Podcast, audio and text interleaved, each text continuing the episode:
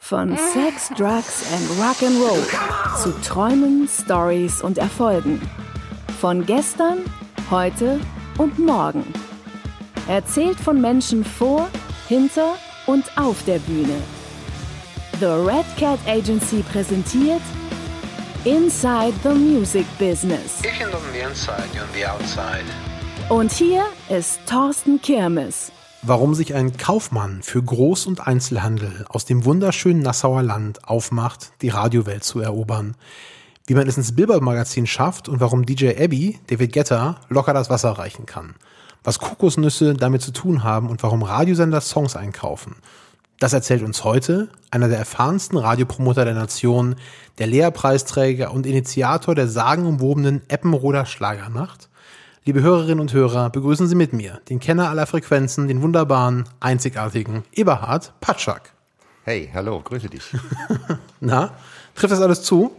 Ja, fast alles. Ich musste erst mal kurz nachdenken, was mit allem gemeint ist äh, in meiner History. Aber ja, den DJ Ebi äh, gab es tatsächlich schon vor dem Kaufmann im großen Außenhandel. Aber äh, das spielt tatsächlich zusammen, das Ganze. Verstehe.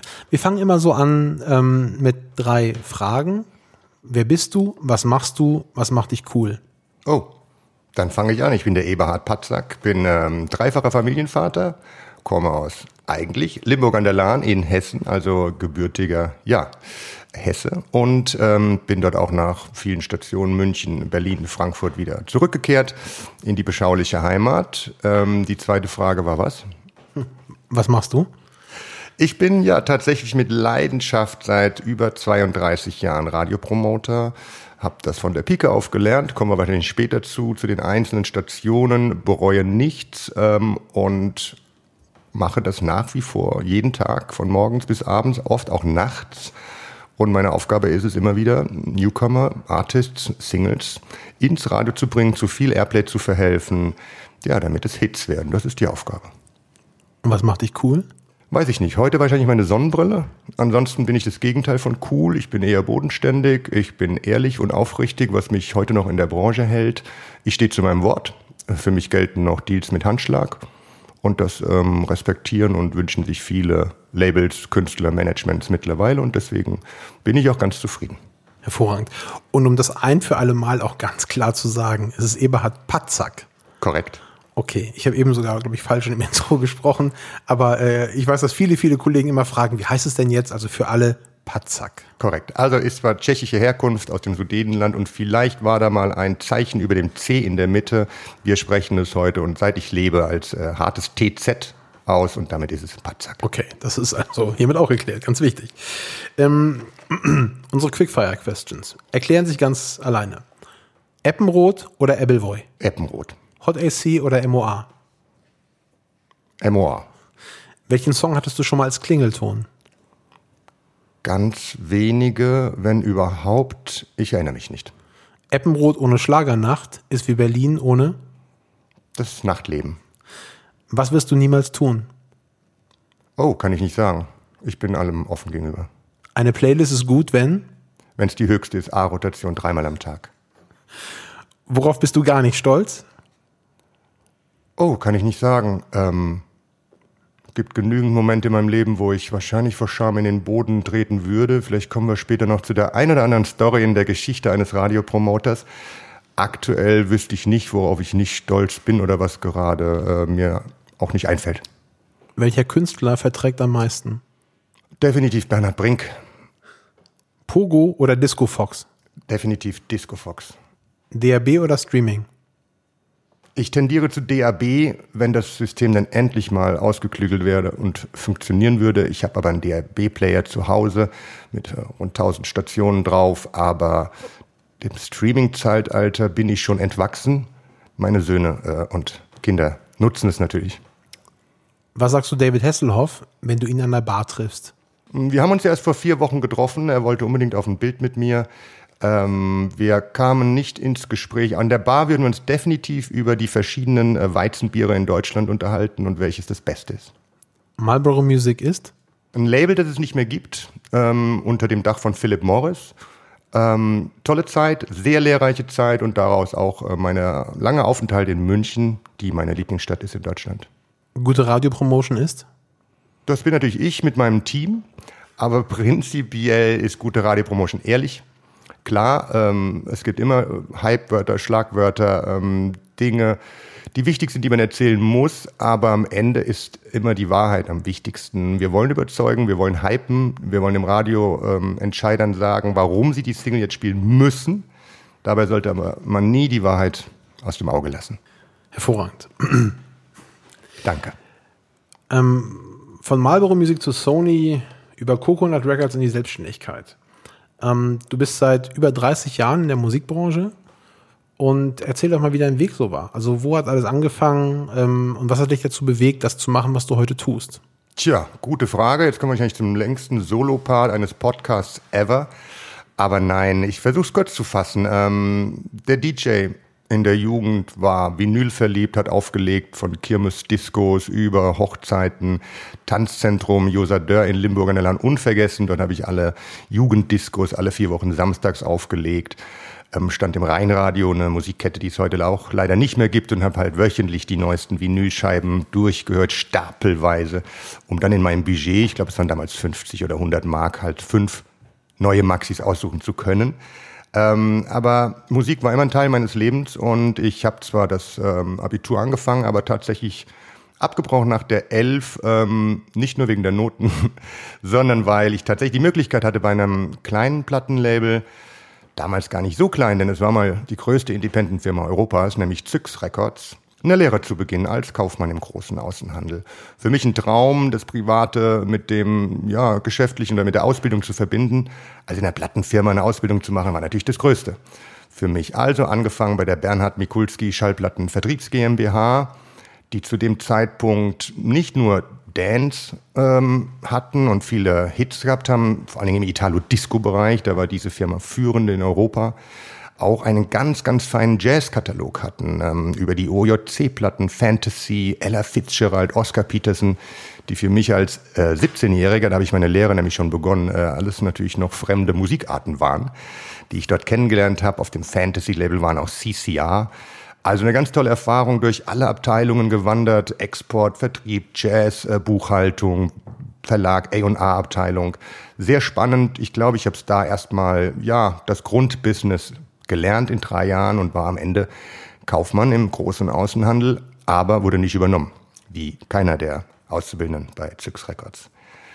Also bewerben in Richtung Frankfurt. Zweite Firma war Bellaphone Records bekannt durch ja ganz viele Sachen. Selbst die Flippers waren äh, früher bei Bellaphone, haben einen unheimlich großen Verlag und deutsche Verlagsrechte, die sie heute noch haben, haben auch zu den Anfangszeiten ähm, ja die bösen Onkels groß gemacht tatsächlich, bevor sie zu Virgin Records gingen. Also auch die habe ich Anfang der 90er promotet, äh, auch mit viel Widerstand, wie man weiß und kennt heutzutage. Ähm, Dort habe ich quasi meine ersten Schritte gemacht und wurde mit einem Koffer mit Vinyl-Singles äh, zu den Radiostationen geschickt hier promotet es mal. Es gab noch keine digitale Bemusterung logischerweise, sondern man hatte noch die CDs oder die Vinyls im Koffer und hat dann versucht mit den Radioentscheidern, damals SWR ganz klassisch oder beim Saarländischen Rundfunk, versucht sie davon zu überzeugen, äh, die neuen Künstler, das war damals Bernd Klüver, ein Michael Morgan, Susi Quattro, Leo Sayer, ja, dass die neuen Singles halt auch liefen. Und dort in den drei Jahren habe ich quasi gelernt, ähm, wie Radiopromotion funktioniert in den Anfängen, habe meine ersten Kontakte geschlossen, die mit das Wichtigste sind bei der Radiopromotion überhaupt, die es gibt. Und habe dort mir die ersten, naja, Sporen verdient, um den Job zu machen und habe richtig Spaß daran gefunden. Und dann hat, dadurch, dass ich einen guten Job für eine bestimmte Künstlerin gemacht habe, es war Hannah, mich ähm, der Produzent und Schreiber empfohlen an ein Label in München, die ja einen Promotion-Chef gesucht haben, beziehungsweise jemand, der die Promotion-Abteilung aufbaut. Die gab es noch nicht bei Marlboro Music, ähm, die wiederum eine Tochterfirma waren von Philip Morris. Sehr viel im, im sehr modernen ähm, Jazzbereich äh, Musik gemacht haben. Man denkt immer an Country, aber das hatten wir gar nicht bei Marlboro Music. Es war Rock, Alternative Rock. Wir hatten ein paar Dance-Hits. Wir haben Fun Factory gemacht damals in den 90ern. Ähm, also sehr viele tolle, anspruchsvolle Themen. Ein paar Hits gehabt. Ein Italo-Hit von Basic Connection erinnere ich mich. Und viele Newcomer-Bands versucht aufzubauen, was nicht immer funktioniert hat. Aber ich habe es immer probiert und wir haben, oder ich habe in der Zeit sehr viel gelernt, auch durch den Mutterkonzern Philip Morris im Bereich Marketing, Product Management, Markenaufbau, was mir später unheimlich viel auch geholfen hat. Und dann sind wir schon bei Sony Music. Ähm, auch die haben ihren Head of Radio damals äh, verloren. Mein Vorgänger ähm, hat mich tatsächlich ins Spiel gebracht, ähm, Head of Radio zu werden bei der Division Epic. Epic steht also für ja alles von Michael Jackson. Ähm, was haben wir denn alles auf Epic noch gehabt? Ähm, ja, große Marke, große internationale Acts von Macy Gray, Jennifer Lopez, ähm, viele internationale Rockbands gemacht und ich wurde dann noch in Frankfurt zum Head of Radio ähm, ernannt mit einem neuen Mann-Team und bin dann Mitte 2000 ins Sony Center mit umgezogen nach Berlin und hatte dann da eine ganz, ganz spannende Zeit, weil eine der ersten internationalen Künstlerinnen, die dann auf mich zukam mit der Debütsingle in Deutschland, äh, Anastasia, I'm Out of Love, die auch zu meinem ersten Nummer 1 Hit wurde im Airplay und zu meiner ersten goldenen Schallplatte geführt hat. Tja, zwei Jahre äh, voller Lifestyle, äh, voller Reisen, London, Showcases, Madrid, dieses, jenes, hier, Amerika, ähm, New Pop Festival, acht Acts gehabt in zwei Jahren. Also es war eine ganz fantastische Zeit. Meine Familie wollte aber damals nicht mit nach Berlin. Das heißt, ich bin gependelt und das hat dann nach anderthalb Jahren Berlin auch zu der Entscheidung geführt, zurück zu wollen, zu müssen. Und als Übergang in eine Selbstständigkeit habe ich nochmal bei dem kleinen, aber sehr erfolgreichen Label Coconut Records vor den Türen von Köln gearbeitet, als Head of Promotion, aber auch Produktmanager. Und dann habe ich das Comeback von London Beat mitgemacht. Ich habe ähm, Chris Norman promotet, war ein bisschen mit Smokey unterwegs, sehr, sehr lustige Zeit gewesen, ähm, ein paar Newcomer aufgebaut, ein paar Comebacks, ähm, habe mir aber innerhalb dieser zwei Jahre, ja, meine Selbstständigkeit quasi parallel schon aufgebaut und wusste, dass ich das dann mal selbstständig machen möchte als Externer für die ganzen Majors, Label und Plattenfirmen. Und das war so in etwa der Weg, in dem ich 2004 mich selbstständig gemacht habe. Vor 15 Jahren genau.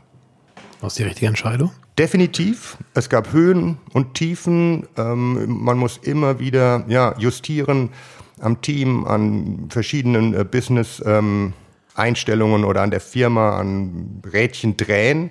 Ähm, wie gesagt, Selbstständigkeit heißt natürlich auch immer selbst und ständig. Also das heißt schon viel arbeiten, wenig Urlaub. In den ersten Jahren habe ich mir es gar nicht erlaubt tatsächlich, bis die Familie sagte, wir müssen auch mal wieder wegfahren zusammen. Aber irgendwann, ja, kriegt man einen gewissen Rhythmus. Ich hatte sehr viel Glück am Anfang, Künstler wie Katie Melur promoten zu dürfen. Ich habe Philipp Poisel mit entdeckt und zu seinem Label Grönland Records gebracht.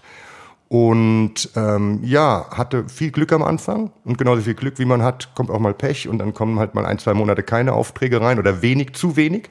Also gab es da auch definitiv Löcher.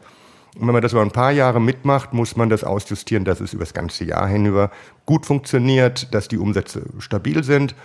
Und mittlerweile habe ich auch drei Standbeine, bin also nicht völlig auf die Radiopromotion angewiesen, obwohl das definitiv meine Haupteinnahmequelle ist und ich es nach wie vor mit ja sehr viel ähm, Leidenschaft, mit sehr viel Liebe mache, was immer bei mir im Vordergrund steht zur Musik, zum Künstler. Erinnerst du dich noch, wie du zum Gewerbeamt gegangen bist, dich angemeldet hast an den Tag? Hm, ich denke schon, das Schreiben ist ja in Kopie in meinem Selbstständigkeitsordner. Ähm, das ist allerdings in Indiz, die eh nicht verstanden haben, was ich da gerade angemeldet habe. Ähm, ja, das war Büroarbeit oder Bürokram. Es war einfach auch nur die Grundlage dafür, dass ich loslegen konnte. Also ein Wisch, der für mich nicht wirklich wichtig war, den man nur brauchte, um alles Mögliche anmelden zu können. Wenn du jetzt zum Telefon greifen könntest und du dich selbst an diesem Tag anrufen könntest, was würdest du dir raten? An welchem Tag? An dem Tag der Selbstständigkeit ja. quasi. Ja, gib nicht das ganze Geld aus, was noch nicht dir gehört, weil die Steuer kommt irgendwann. Schön. Und sie, sie kam ein paar Mal. Das haben sie so an sich, ja. Ja. Also legt die Umsatzsteuer lieber gleich zurück. Äh, das ist ja teilweise vierteljährlich, halbjährlich, ähm, monatlich. Aber ja, die Einkommensteuer kommt erst anderthalb Jahre später. Und das sollte man einfach tunlichst vermeiden, es auszugeben, sondern so rechnen, dass es äh, auf einem anderen Konto liegt, wenn es nämlich das Finanzamt verlangt. Das macht total viel Sinn, ja. Ja. Ich bin auch selbstständig, wie du weißt. Weiß man aber meistens oder oft vorher nicht. Unbedingt so krass. Ja, ja, doch, die, äh, ja, und es gibt noch so Vorauszahlungen für die Jahre dazwischen und so, ne? Richtig. Und Nachzahlung dann, ja. Losgelöst von der Steuer. Äh, es geht ja um Musik, mehr oder weniger. Klar. Ähm, wenn du auf deine Karriere zurückblickst, was würdest du zu deinen größten Erfolgen zählen? Na, innerhalb der Selbstständigkeit waren das ganz sicher ähm, die Aufbauarbeit bei Philipp Poisel. Das hat ähm, ja die Gründe, dass man einen Künstler halt erstmal vor vier, fünf Personen live sieht oder kleine Showcases bei den großen Radiostationen gemacht hat. Ich erinnere mich an Baden-Baden, Studentenbude, sechs Mann mit schlechtem Rotwein, Salzstangen und Flips. Und aber eine Musikredakteur von SWR 3, der gereicht hat bis zu den Stadientouren letztes Jahr von Philipp Purcell, der die SAP Arena, die Lanxess Arena und wie sie alle heißen, komplett gefüllt hat. Das ist ein starkes Erlebnis, einen Künstler zu begleiten, vom, wirklich vom Anfang, von einem Album, das alle Majors in Deutschland abgelehnt hatten und nicht wollten, bis hin zu einem Goldkünstler. Sehr enge Zusammenarbeit mit Grönland Records, mit dem Manager Ralf Schröter und dazu oder danach kommen natürlich Anastasia. Sie war ja in der Welt unbekannt. Das heißt, Deutschland hat sie gebreakt tatsächlich. Ich habe ihr allererstes Live-Konzert äh, organisiert, Baden-Baden, New Pop Festival 2000. Und das war dann auch schon ein Erlebnis, was, was toll war. Genauso wie Katie Melua über Jahre zu begleiten und Mike Batt, ihren Produzenten und Labelchef. Das waren so mit meine größten Erfolge in der Selbstständigkeit. Davor, gut, Michael Jackson, das letzte offizielle Album von ihm gemacht, Invincible. Das war nicht der größte kommerzielle Erfolg, aber ihn als äh, Jugendidol dann doch sogar mal promoten zu dürfen, war natürlich ganz, ganz stark. Im Sinne von Erfolgen gab es dann halt noch viele, wo man völlig unbekannte Künstler zumindest auf eine Ebene gehoben hat, wo sie dann bekannt waren, wo jeder sie kannte. Und das sind immer die, die schönsten Momente. Und die Hörer dieses Podcasts kennen natürlich Ralf Schröter aus der ersten Ausgabe. Okay. Nämlich Ralf war schon hier vor Mikrofon. Ähm, das nur als kurzer Hinweis. Mehr Infos dazu wie immer in den Show Notes unter www.theredcat.de. Ähm, bevor ich mit Eberhard weitermache, das also noch am äh, Rande. Wir reden über Erfolge. Da gibt es also auch Niederlagen. Was sind denn die größten Niederlagen? Da gab es einige. Also ein, zwei Monate ohne Umsätze zu sein, war eine der größten Niederlagen und daraus aber zu lernen, dass das nicht mehr passieren darf, wiederum, oder wie setze ich das im nächsten Jahr um, dass dieses Januar, dieses Weihnachtsloch nicht wiederkommt, weil das war immer der schwierigste Monat. Das ist das eine, ja, Acts, die überhaupt nicht aufgehen, obwohl man dran glaubt oder sie ernsthaft und intensiv promotet, ist in dem Sinne keine Niederlage. Die tun aber dann trotzdem manchmal weh. Ähm, ansonsten an Niederlagen in dem Sinne, ja, sind diese, ich sag mal, im Moment finanziell, glaube ich, die heftigsten gewesen beruflich kann ich mir das selten vorwerfen, weil man gibt immer sein Bestes. Man versucht, den Künstler nach vorne zu bringen, aber es gibt der Markt einfach nicht immer her. Manchmal liegt es am Timing, an verschiedenen Dingen, dass eine Sache, eine Single oder ein Act einfach nicht aufgehen. Würde ich aber nie als Niederlage betrachten, sondern es geht weiter danach und der nächste Act kommt. Ja. Ähm, gibt es eine Zusammenarbeit mit Künstlern, die dich geprägt haben? Und wenn ja, welche und welche am intensivsten? Mit Sicherheit viele. Mit einem Großteil der Künstler habe ich ja auch teilweise wirklich enge Beziehungen bis hin zur Freundschaft. Ähm, von jedem lernt man etwas. Von jedem äh, nimmst du dir etwas mit. Warum sind die erfolgreich? Manchmal auch, warum sind sie nicht erfolgreich? Aber man nimmt immer was mit. Lebenseinstellungen, Arbeitsweisen. Ähm, aber auch hier ist Philipp wieder nach vorne zu setzen, weil er halt ganz anders war wie alle anderen. Das erste Gespräch mit dem Pressepromoter war tatsächlich so live, ähm, dass er zu dem Pressepromoter sagte, äh, ich gebe aber keine Interviews, ne, das weißt du. Als der Pressepromoter das Gespräch kurz äh, unterbrechen musste, um mit dem Labelchef zu sprechen von Grönland. Wir haben hier ein kleines Problem. Aber seine Einstellung war damals eine komplett andere. Er hat die Medien gemieden, er wollte gar nicht, er wollte seine kleinen, feinen Songs äh, einfach nur vor Publikum spielen und äh, er selbst sein. Was er heute gelernt hat, dass es so nicht funktioniert und sich da auch sehr, sehr verändert hat. Aber das imponiert mir heute noch mit so einer Einstellung in die Musikbranche zu gehen und es trotzdem zu schaffen. Aber es gab noch so viele Begegnungen, so viele Künstler, die mich tatsächlich geprägt haben, ähm, dass es ja viele Geschichten wären, glaube ich. Aber wie gesagt, Philipp vorneweg und man muss auch immer wieder sagen, die Künstler, die erfolgreich werden oder sind, weiß man auch warum, weil sie ihr, ihr, ihre Musik oder ihren, ihren Job richtig machen. Das heißt, es ist Arbeit, Arbeit, Arbeit, Arbeit. Für all die Künstler, die jetzt zuhören und meinen, ja, ich bringe jetzt wieder drei Singles raus und lege mich danach in die Sonne. So funktioniert weder unser Business noch erfolgreicher Künstleraufbau oder Artist Development, wie wir es so schön sagen. Und du hast selbst ins Spiel gebracht, äh, Geschichten. Ähm, welche gibt's denn da genau? Ich meine, ich wäre nicht äh, hier am Mikro, wenn ich das nicht nachfragen müsste. Ähm, also ähm, erzähl doch mal, ne? auch vielleicht ohne Namen zu nennen. Wir alle haben ja unseren. Ach, ohne Namen macht's keinen Spaß. Nein, nein, ich bin da ganz, ganz offen. Ohr. Ich würde sie weglassen, wenn es für sie peinlich wird, aber es gibt so viel unzählige Geschichten. Ähm, mein Anfang bei Bellaphone Records war einer dieser, dieser lustigen Geschichten, aus der ich wieder was gelernt habe oder Erfahrungen gesammelt habe. Ich bin ja, sollte zur Interviewtour ähm, aufbrechen mit Bernd Klüver und war der Meinung, ich nehme die ja, Adressenlisten, wo ich hin muss, nehme mein CD-Köfferchen und fahre morgens nach Mannheim und wir, wir starten nach Saarbrücken, sollte es damals sein. Ich hatte nur weder eine Telefonnummer von dem Künstler noch eine Adresse bei mir. Also sowas wie ein Schedule äh, gab es zu dem Zeitpunkt noch nicht, scheinbar 93. Zumindest nicht in dieser Plattenfirma. Also dachte ich, ich gehe in eine Telefonzelle und rufe ihn an. Er steht im Telefonbuch oder seine Mutter. Jeder wusste, dass er nicht weit weg von seiner Mutter in Mannheim wohnt. Aber die war im Urlaub. Und Bernd steht in keinem Telefonbuch, war nicht erreichbar. Ich musste ihn morgens um halb acht oder acht äh, abholen. Das heißt, in meiner Plattenfirma war niemand erreichbar. Das Handy war noch nicht erfunden tatsächlich. Das ist 93. Äh, Bernd hatte eins im Auto, witzigerweise. Das war mein erstes Handyauto, das ich gesehen habe. Ich stand also irgendwo in Mannheim verloren in einer gelben Telefonzelle und habe versucht, das Telefonbuch durchzurufen. Klingelte abwechselnd bei seiner Mutter an der Haustür. Ähm, und hatte nichts erreicht und äh, habe meinen Künstler nicht abholen können, bis irgendwann er bei der Plattenfirma anruft, die wiederum mich erreicht hat und äh, wir zusammengekommen sind, natürlich zwei Stunden zu spät und ich das erste Interview schon mal absagen musste. Also meine Erstbegegnung mit Bernd Klüver war dementsprechend ähm, nicht so dolle. ähm, das war ein sehr frühes Erlebnis, äh, wo man halt einfach lernt. Du musst alles dabei haben, du musst wissen, wo dein Künstler wohnt, Adresse, Telefonnummer. Das klingt heute vielleicht ein bisschen äh, äh, nicht albern, aber man denkt, ja, aber das muss man doch, weiß man doch. Nein, wenn man es das erste Mal macht, weiß man es halt noch nicht. Aber man lernt fürs Leben sofort. ähm, es gab Geschichten. Ja, Anastasia war großartig. Das eben erwähnte Live-Konzert in Baden-Baden, ihr erstes auf der Welt, weltweit. Die hat nie mit Band gespielt über eine Stunde. Und das ist schon der wichtige Punkt. Es war live im Fernsehen, also sie musste 60 Minuten spielen ähm, hat aber so viel Material noch gar nicht drauf und der Vertrag war ja scheinbar auch nicht geläufig.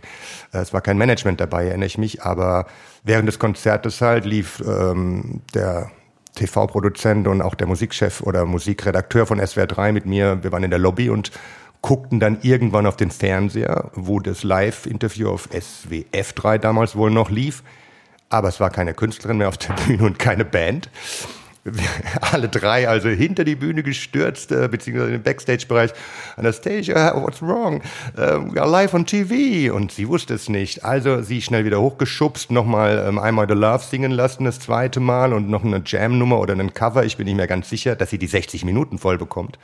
Aber sicherlich eine der witzigsten, lustigsten und heute noch ähm, schönsten, rückblickendsten Momente, die ich kenne, auch wenn es ein bisschen schief gelaufen ist. Aber das sind Dinge, die, ja, die passieren halt und äh, man erinnert sich heute, damals vielleicht nicht so, äh, immer wieder gerne daran. SWR 3, sage ich jetzt, Newport Festival ist ja nun eine der größten Radioveranstaltungen generell in Deutschland oder der, der ähm, ja doch die Live-Veranstaltung zumindest eine prägende Veranstaltung.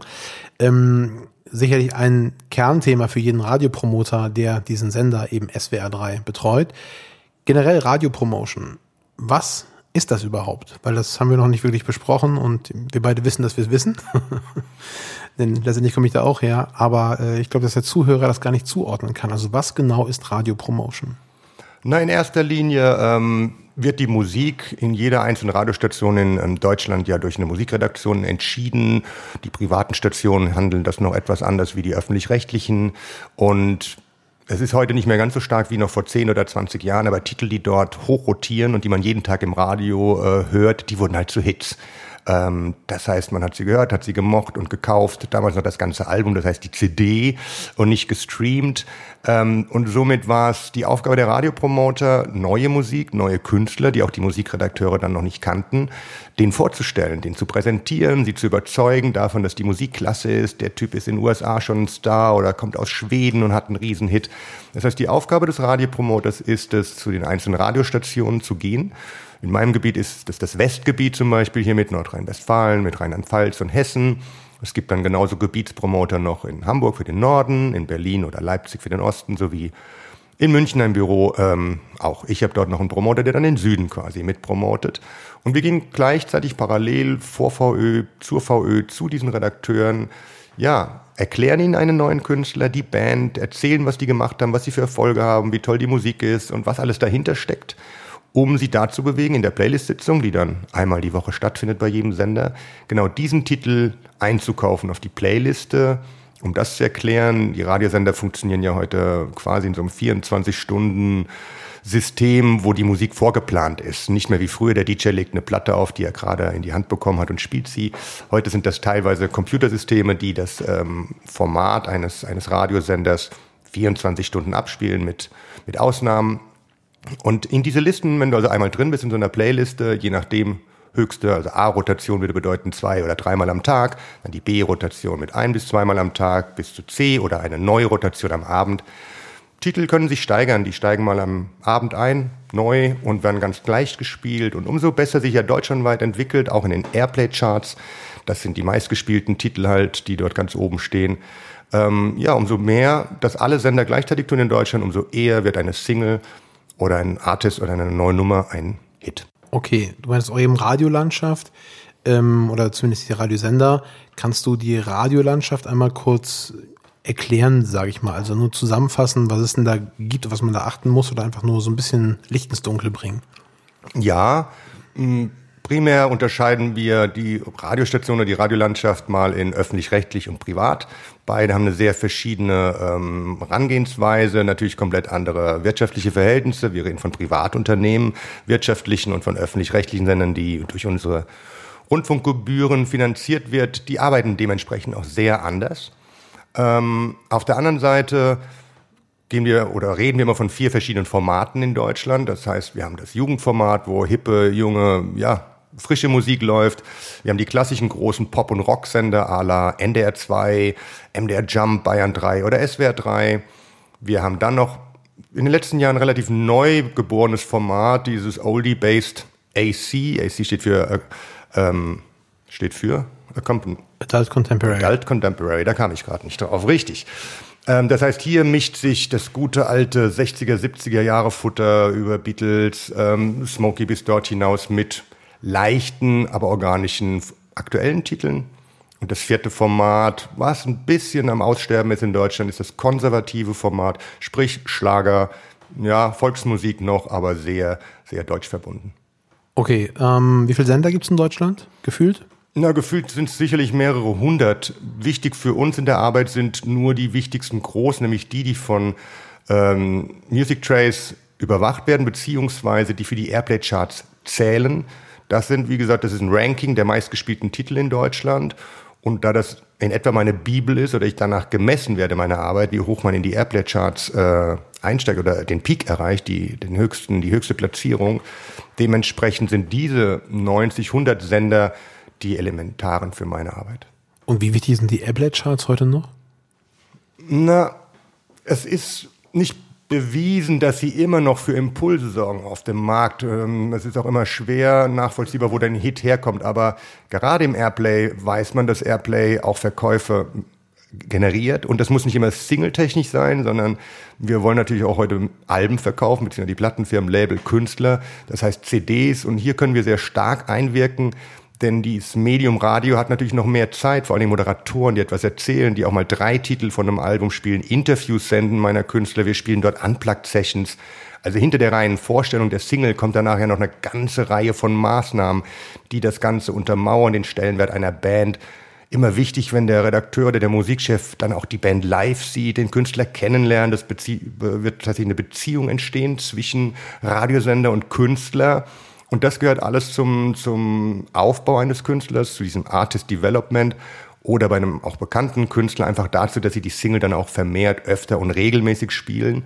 Deswegen sind sogenannte Strecken oder längere äh, Specials über meine Künstler ähm, das Wichtigste, wo ganze Alben vorgestellt werden mit zwei bis drei Titeln, wo er unplugged spielen kann. Und dann geht der geneigte Hörer, gerade in der, ich sag mal, älteren Hörerschaft, so über 40 noch hin und bestellt oder kauft sich die CD an ein ganzes Album. Solange es es noch gibt. Ja. Wobei, ja, immer da, wo es sehr modern wird, immer da, wo alle über Streaming sprechen, geht der Trend auch zurück. Man sieht es an den Vinylverkäufen. Die Vinylverkäufe sind natürlich alles Albenverkäufe. Kaum einer kauft noch eine Single. Das heißt, der Trend in dem älteren Segment, im guten Rock-Segment, alles, was von Beatles, Pink Floyd geprägt war und ist, möchte auf Albumlänge hören. Wir wissen alle, dass die, die Jugend, die geht ja auch heute schon wieder, meine Jungs, äh, bis Mitte 20, 30, einfach äh, es nicht immer gelernt hat. Ähm, und ja, reines äh, Track-Listening macht, äh, skippen so schnell wie es geht und einfach nur einzelne Titel hören möchte. Stichwort Jugend, Stichwort Newcomer. Was kann man dem Newcomer denn raten, wenn es um Radio geht? Also wenn man das stattfinden möchte, gibt es da Do's und Don'ts, also Sachen, die man tun und nicht tun sollte? Na, prinzipiell sollte er sich für die richtige Radiopromotion-Agentur entscheiden, denn wir sind ja für genau diesen Job verantwortlich. Was ich keinem Artist raten würde, außer bei vielleicht seiner eigenen lokalen Station, es selbst zu machen. Dort anzurufen als Künstler, könnt ihr meine Platte spielen und sie ist da oder ich schick sie dir oder sie steht im MPN, halte ich für kontraproduktiv im Anfangsbereich und lokal okay, aber später, glaube ich, ist es nicht zielführend. Ähm, Im Prinzip ist es du äh, mit und an dem Radio arbeiten. Die besuchen die Station, Interviews, so viele Interviews, wie es geht, äh, zu machen. Wir vermitteln die auch immer oder planen ja diese ganzen Interviewtouren und wir lassen da auch keinen Sender aus. Also ja, es gibt viele große, wichtige, ähm, die muss man besuchen. Wenn man aber auch da keinen Termin bekommt, dann heißt es Ochsentour. Dann zieht man von Radio Osnabrück über ähm, Uniradio Ilmenau bis äh, Charivari, was weiß ich wo. Also die Ochsentour kann auch helfen, bis der erste große Sender vielleicht einlädt oder zuschlägt. Das bedeutet viel Interviews, viel Reden, es gibt Künstler, die haben das Radio wirklich erobert. Also berühmt die Story von Andrea Berg, die egal zu welcher Uhrzeit bei ihren ersten Radiointerviews immer ihre Flasche Schnaps ausgepackt hat und mit dem Redakteur einen Schnaps getrunken hat. Auch morgens um 10, um 11 wieder und um 12.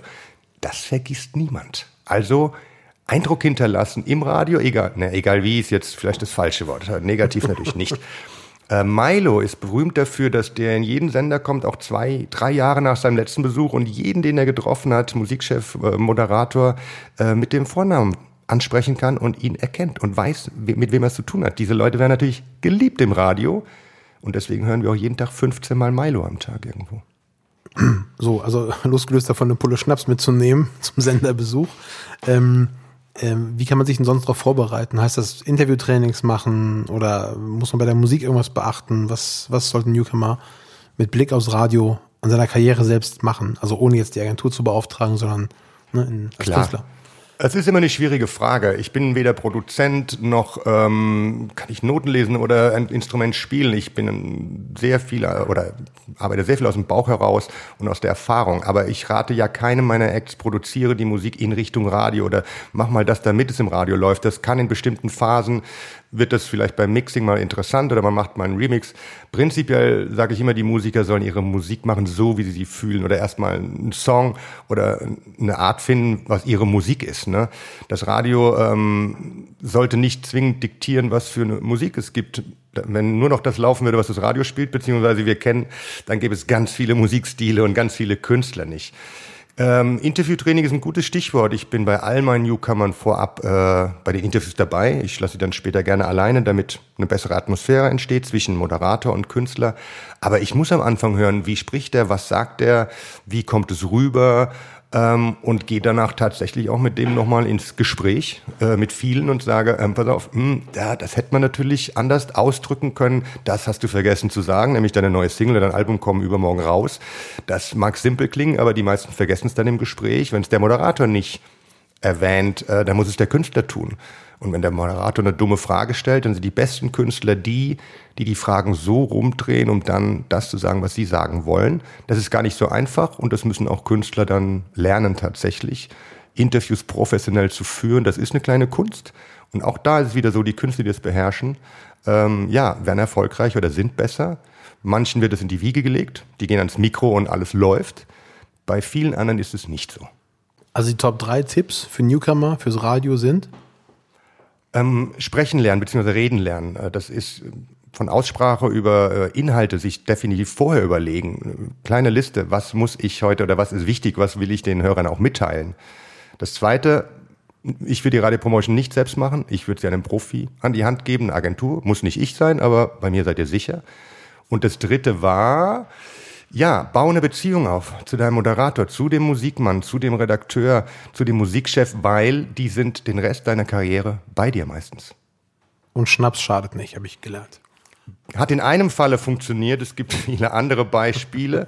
ähm, es geht, wie gesagt, am Ende immer darüber, äh, darum, Eindruck zu hinterlassen. In welcher Form auch immer, der Redakteur muss sich an dich erinnern. Und wenn es nicht die Musik ist, dann muss es halt manchmal noch was anderes sein, denn vielleicht ist es erst die nächste, übernächste oder fünfte Single, die greift oder wo der Sender das erste Mal sagt, das könnten wir eigentlich spielen. War der nicht mal bei uns? ähm, nun ist die ganze Branche im Wandel. Das äh, kriegen wir Tag für Tag mit. Streaming löst nach und nach die CD ab. Die CD wird zum Merchandise gut. Ähm, welche Einflüsse hat das auf die Radiolandschaft?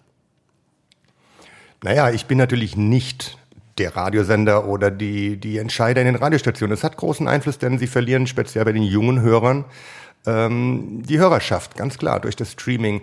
Ähm, das bedeutet auch wieder, die Hörer werden älter, weil sie das Medium noch gelernt haben.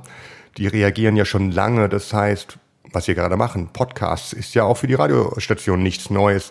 Ähm, gerade wurde der, der, der Deutsche Radiopreis verliehen und gerade auch die neuen Medien haben da eine große Rolle gespielt. Die, der wichtigste Podcast, die wichtigste Interneterfindung oder ähm, Beiträge im, im Netz werden mittlerweile alle prämiert, weil der Radiosender nicht nur mehr über die UKW-Welle arbeitet und funktioniert, sondern sich diese Medien ja auch schon zu Nutzen macht. Der große Vorteil, der immer bleiben wird beim Radio, ist einfach das, ich sag's mal, Infotainment. Du kriegst in deinem Streaming-Service äh, den Verkehr halt nicht auf der A3 mitgeteilt. Das will aber jeder Autofahrer haben. Das ist wichtig. Ähm, ebenso geht es um aktuelle Nachrichten, die du natürlich online abrufen kannst, aber das hast du im Auto meistens nicht zur Verfügung. Also ähm, ist es nach wie vor diese Servicefunktion, die das Radio auch ein Stück weit am Leben enthält. Man sagt zwar immer, äh, ja, 70 oder 80 Prozent äh, wäre die Musik entscheidend. Aber das hat sich natürlich gedreht, denn diese Musik kann sich jeder besser, anders, aktueller und nach seinem, äh, nach seinen Lieblingen zusammenstellen. Und ähm, da ist die Musik vielleicht mehr Beiwerk mittlerweile als der Rest, nämlich Service, gute Moderation. Ähm, und da müssen die Radiostationen auch aufpassen, dass sie das nicht verlieren, sondern im Gegenteil ausbauen. Denn ja, das wird überlebenswichtig. Du sagtest gerade, dass die Musik ja beim Radio natürlich relevant ist, aber nicht mehr die Relevanz hat wie vielleicht früher. Ähm, ergeben sich dadurch neue Probleme für die Radiopromotion? Und wenn ja, welche? Ja, soll es geben, sagt man mir seit zehn Jahren, dass mein Job nicht mehr gefragt ist, ähm, dass die Radiopromotion aussterben wird. Ähm, ich empfinde im Moment das Gegenteil, weil es nach wie vor ähm, auch in der älteren Hörerschaft einfach eines der wichtigsten Medien ist. Ähm, ich bin ja auch nicht mehr der junge Hip-Hop-Radio-Promoter oder mache keinen Deutschrap, sondern arbeite sehr gerne mit anspruchsvollen Rockthemen von Hesanova über Toto, die ich letztes Jahr gemacht habe. Das heißt, dort bleibt das Radio ein ganz, ganz wichtiger Teil des, des Marketingmixes der Plattenfirmen, weil du da halt auch genau die Zielgruppe erreichst, die, die das hören. Angefangen, wie gesagt, von den guten alten 60er, 70er Jahre Bands, die alle, sag mal, rocklastig waren, bis, bis organisch von Simon Garfunkel bis dort hinaus. Das ist dann auch schon eher meine Welt, obwohl ich auch Dance-Hits mache, äh, wo wir aber auch tatsächlich Single-basiert arbeiten. Wenn man wirklich Alben verkaufen will, dann brauchst du das Radio, dann brauchst du Flächen und musst das intensiv promoten, sogar im Backkatalog, äh, wo ich letztes Jahr, nein, es war dieses Jahr, das äh, 40 Jahre Album, 40 Jahre VÖ ähm, ACDC Highway to Hell promotet habe mit unheimlichem Erfolg, nicht nur bei den Rockstationen, weil alle über das Album und diese Story, die Entwicklung nochmal gesprochen haben und ich richtig viele redaktionelle Inhalte bekommen habe. Und auch das kann das Radio dann besser als andere Medien. Klar, Fernsehen wird es auch, aber es gab wenig bewegte Bilder, beziehungsweise hat da das Radio noch richtig gut funktioniert. Gibt es irgendwas, was in der Radiolandschaft ändern würdest? Also wenn du das betrachtest und sagst, ne, Ebert kann jetzt einmal hier eingreifen und das Ding mal auf links drehen, was würdest du ändern? Ja, definitiv alle Spaßmoderatoren aus dem Radio werfen, die einfach nur Titel ansagen und den Rest äh, lachen und gute Laune verbreiten und wie toll die Sonne scheint. Wir brauchen mehr Inhalte, wir brauchen Moderatoren wie Werner Reinke, der sich auch mal erlaubt, das neue Album von den Eagles komplett durchzuspielen an einem Samstagmorgen. Ich werde es nie vergessen. Ich bin im Auto sitzen geblieben, habe das Einkaufen vergessen. Aber das ist Radio. Äh, Emotionen, du brauchst wieder gute Moderatoren, die wissen, wovon sie sprechen, nämlich von der Musik, die ähm, Emotionen vermitteln können und mehr manchmal auch alleine Einfluss haben ähm, und nicht eine 24-Stunden-Playliste moderieren. Äh, ich behaupte mal, könnte ich auch mit meiner Stimme, aber will ich gar nicht. Nein, es geht wirklich um ähm, ja gute, erfahrene Moderation. Darauf sollte man sehr, sehr viel mehr bauen. Zur Branche generell. Wo glaubst du, ist die Musikbranche in fünf Jahren? Also was glaubst du passiert und wohin entwickelt sich das alles noch? Sehr schwer zu sagen. Das können dir auch die Geschäftsführer von Universal, Sony Music und Warner nicht sagen. Das ist genau das Problem. Die großen Rädchen werden auch nicht in Deutschland gedreht. Die ähm, Major-Firmen sind alle ähm, beeinflusst von USA und Japan, wo die großen Chefs sitzen, oder Frankreich im Falle von Universal, wo einfach Entscheidungen gefällt werden, die ähm, auch den deutschen Markt betreffen, wir aber ja nicht wirklich autark hier reagieren können. Wo wird der Markt sein? Das Streaming wird leider wachsen. Die Hörgewohnheiten haben sich schon groß äh, verändert, auch gerade der Jugend. Und es wird schwer, die zurückzugewinnen für das Medium Radio zum Beispiel. Ähm, aber alles in allem sage ich immer, die Musik bleibt die Musik. Ein gutes Album verkauft sich auch heute noch millionenfach. Das haben wir erlebt bei Katie Melua, die nur CDs verkauft hat. Das ist auch schon einen Moment her. Aber gute Alben verkaufen sich nach wie vor gut, vor allen Dingen im Rock-Segment und gerade auch im, im Metal-Segment weiß man ja, da werden auch wirklich CDs verkauft, weil wer will ein Metal-Album streamen, äh, bei dem Soundverlust, auch den man sowieso hat. Ähm, es wird sehr, sehr viel mehr Boxsets geben und mehr Liebe ins Detail geben müssen bei fertigen oder kompletten Alben, einfach um dem Fan, dem Hörer einen Mehrwert zu geben. Ähm, leider ist einfach ein Verfall der Qualität bei der Jugend äh, zu spüren. Das heißt, äh, alles ist ja komprimiert, auch Spotify hat keine Top-Qualität. Es gibt zwar mittlerweile äh, ein paar Medien, Streaming-Service, die die Qualität ganz nach oben setzen, die sind dann noch in den Anfängen. Von daher ähm, ich habe, wie gesagt, in den 33 Jahren vieles erlebt. Den Umschwung von Vinyl auf CD, dann CD, dann gab es die Minidisc. Am Ende ähm, sind es alles nur Medien, die Musik abspielen. Die Musik bleibt, das Live-Konzert, äh, das Erlebnis wird, es ist schon so immer wichtiger, um einfach etwas, was du nicht wiederbringen kannst, äh, zu zelebrieren. Deswegen werden Tickets auch teilweise teurer, die Verkäufe bzw. die Konzerte immer größer teilweise. Aber klar, da gibt es einen riesigen Kuchen, den, da ist 80 Prozent von etablierten Künstlern und großen U2s bis äh, wie sie alle heißen. Herbert Grönemeyer immer erfolgreich auf Tour, das ist für Newcomer schwieriger. Aber das ist wieder die Aufgabe für die Newcomer, immer parallel zur klassischen ähm, Musikkarriere auf der Industrieseite sein Live-Business immer sehr, sehr, sehr gut und schnell und professionell aufzubauen und zu spielen, zu spielen, zu spielen. Wunderbar. Also für jeden Newcomer gilt Spielen, Spielen, Spielen. Immer eine Flasche Schnaps in der Tasche. Das habe ich nicht mitgenommen. Das finde ich nach, natürlich großartig. Ist okay, unser Running Gag. Aber nach dem Konzert, wenn es geht, haben wir ja auch schon einiges erlebt. Aber ja, es ist natürlich für mich in der Radiopromotion, kannst du jetzt sagen, was bringt dir das Live-Konzert? Dann sage ich eine ganze Menge. Denn ähm, durch das Live-Geschäft wächst ein Künstler, wird auch irgendwann beachtet beim Radiosender, der sagt, huch, warum spielt denn der mal bei uns in der großen Halle hier in der Stadt? Das müssen wir uns jetzt mal angucken live, wenn ich ihn nicht eh schon vorher in ein Clubkonzert äh, ge gezerrt habe. Aber ähm, er baut sich quasi die Fanbase neben dem Radio auf, denn es gibt genügend Künstler, die dort einfach gar nicht laufen, nicht laufen können oder nicht gespielt werden aus diversen Gründen. Dann heißt es, bau dir deine Fanbase, ähm, und das haben viele Livebands gezeigt, auch ohne Radio, live auf und du verkaufst Alben und das haben viele geschafft. Ja. Und nicht zuletzt präsentieren die Hörfunkstationen ja auch die Konzerte. Meistens richtig, das muss aber nicht heißen, was auch negativer Faktor in der Radiopromotion ist, dass sie dann auch den Künstler spielen. Das haben wir auch schon erlebt. Das heißt, sie präsentieren den Act, spielen aber nicht seine Musik. Genau, unterstützen aber damit live, das wollte ich sagen. Aber Korrekt, ja, ja, Aber ich weiß auch das Problem der, wir supporten die Show, aber nicht die Musik. Das ist auch schön, Korrekt. Ja. ähm, zum Abschluss, ähm, welche Projekte beschäftigen dich gerade? Also was, äh, ähm, welche Künstler begleitest du? Was kannst du, möchtest du teilen? Also es gibt eine ganze Menge, was ein Glück, dass ich meine VÖ-Liste vor mich gelegt habe. Spannend dieses Jahr war sicherlich Hesanova, nicht wirklich ein Comeback, aber doch nach vielen Jahren wieder ein richtig tolles Album. Sie ist in zwei Wochen, kommt sie auf Tour, ähm, kann ich jedem empfehlen. Hesanova anschauen, live.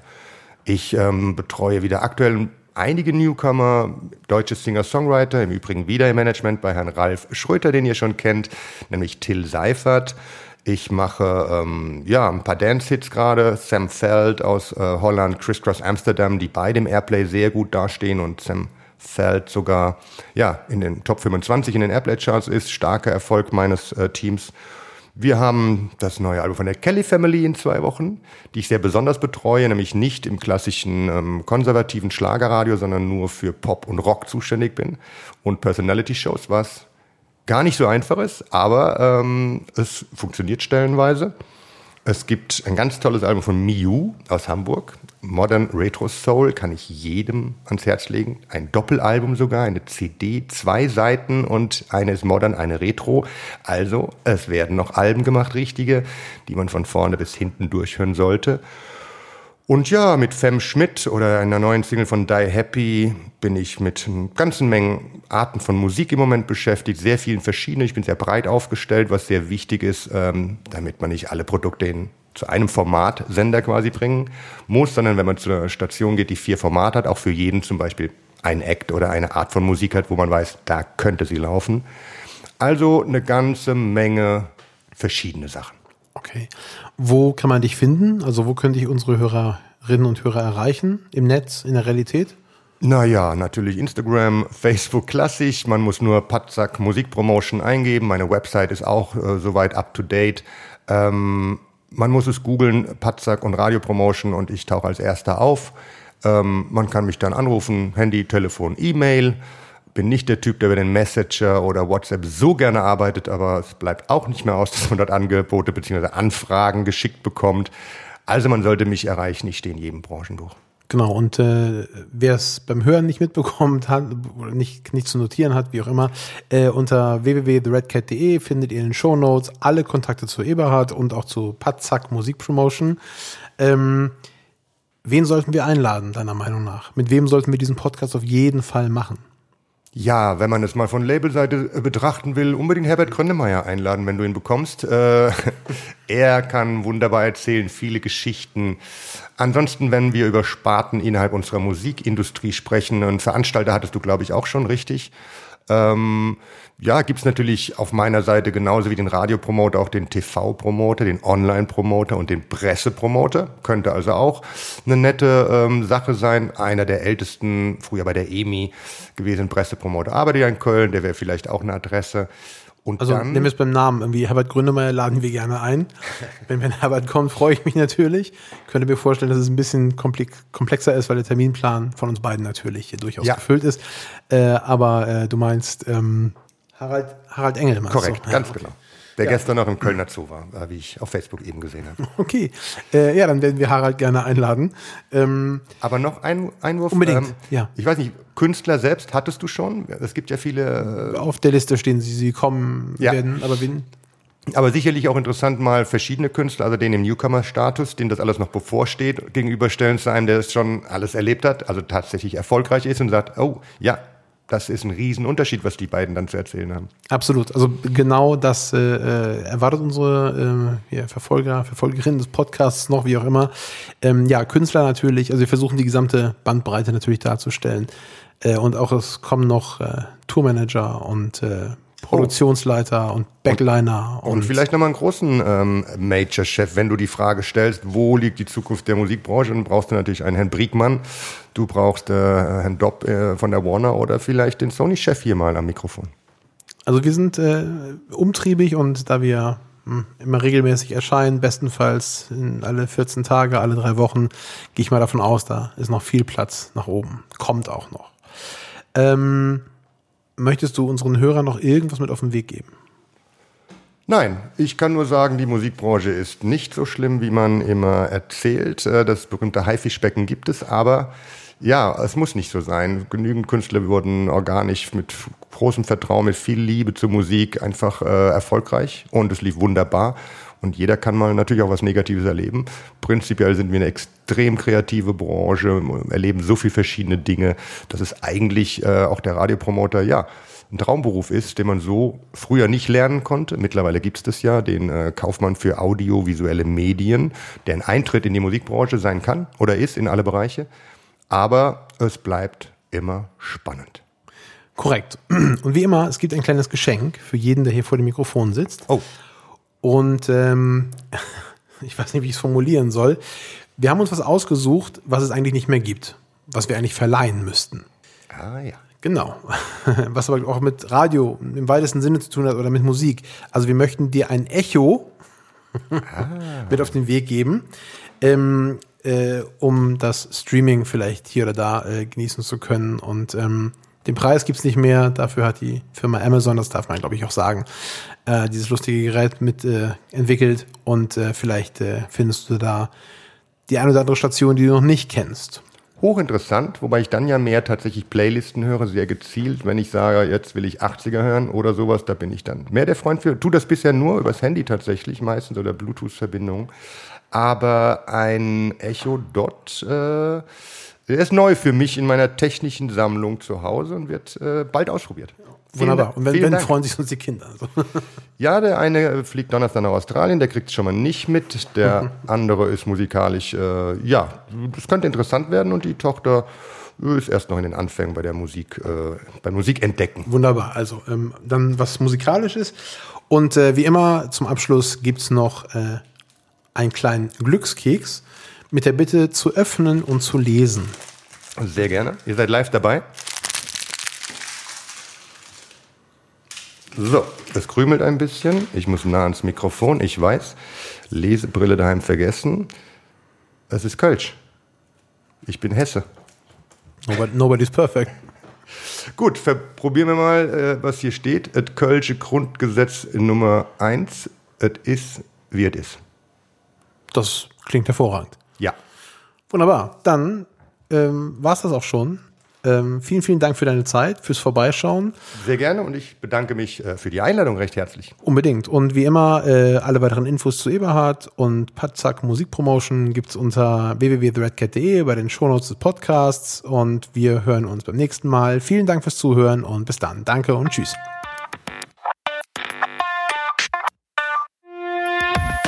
Vielen Dank fürs Zuhören. Das war Inside the Music Business. Präsentiert von The Red Cat Agency. Mehr Infos gibt es wie immer unter www.theredcat.de. Bis zum nächsten Mal.